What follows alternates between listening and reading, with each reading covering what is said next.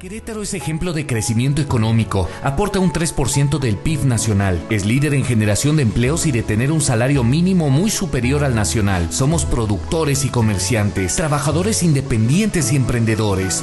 Nos gusta el trabajo y luchar por nuestra gente. Somos redes sociales progresistas. ¿Qué tal amigos de redes sociales progresistas? ¿Cómo están?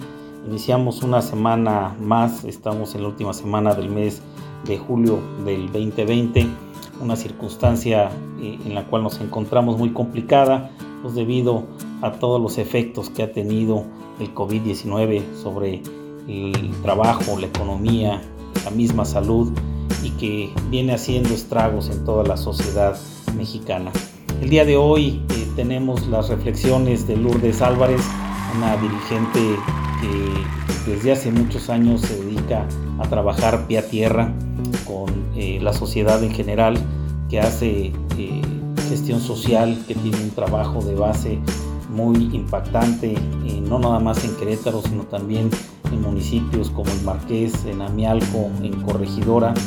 Es una dirigente a la cual admiro mucho por ese trabajo que viene realizando con toda la sociedad y que el día de hoy nos va a hacer comentarios precisamente sobre la pandemia y los efectos que se tiene con la familia. Adelante Lourdes, muchas gracias por tus comentarios. La dejamos en este podcast semanal de un México hacia adelante y lo dejamos con sus comentarios. Muchas gracias.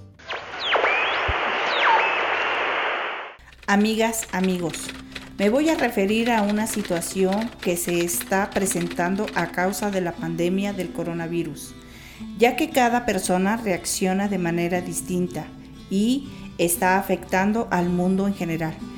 Es el problema que se vive dentro del ámbito familiar a causa del encierro. Según las noticias, los medios informativos dan a conocer la convivencia familiar obligada por periodos prolongados. Ha dejado de ser una forma de cuidarse para convertirse en problemas familiares.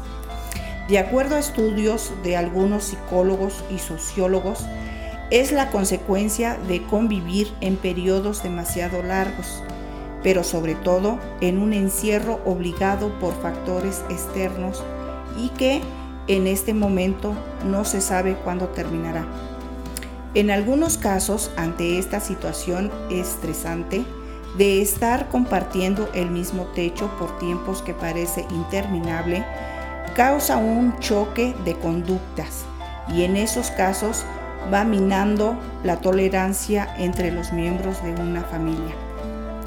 Las fricciones y conformidades dentro del núcleo familiar se ha detectado que han pasado de la falta de respeto de manera verbal a la agresión física, situaciones que han llevado a un rompimiento entre sus miembros y, en algunos casos, el abandono del seno familiar por cualquiera de ellos.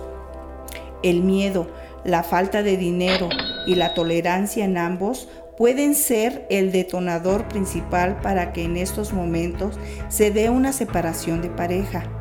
A causa de esta situación se enfrenta el problema de un crecimiento de divorcios demandados tanto por mujeres como por hombres.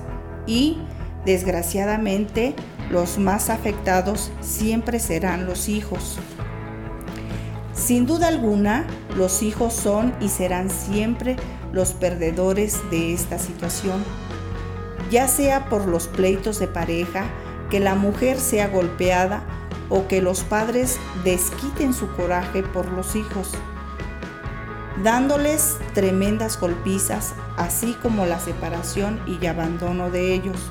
Lo más grave es que el abandono y a medida que pasa el tiempo, estos niños se conviertan en drogadictos, delincuentes y hasta asesinos. Las parejas que tengan recursos para enfrentar situaciones complicadas pueden hacer que logren llegar a un acuerdo y contenerse mutuamente. El tema es que cada persona a nivel individual le resulta difícil saber bien qué hacer, lo que renunda en que sea aún más difícil ponerse de acuerdo en cómo proceder junto como pareja.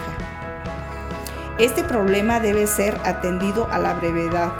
Los gobiernos en todos sus niveles deben tomar medidas sociológicas y psicológicas a fin de disminuir los rompimientos familiares. Es necesario y urgente que los gobiernos asuman su responsabilidad y generen apoyo para dar atención a este problema, que de no ser atendido creará problemas sociales. Recordemos que sí, Querétaro está penosamente dentro de los estados con la mayor incidencia de divorcios y con un número no determinado de madres solteras, debe ser atendido urgentemente el problema citado, tanto por el gobierno estatal como municipal. Muchas gracias, soy María de Lourdes de RCP.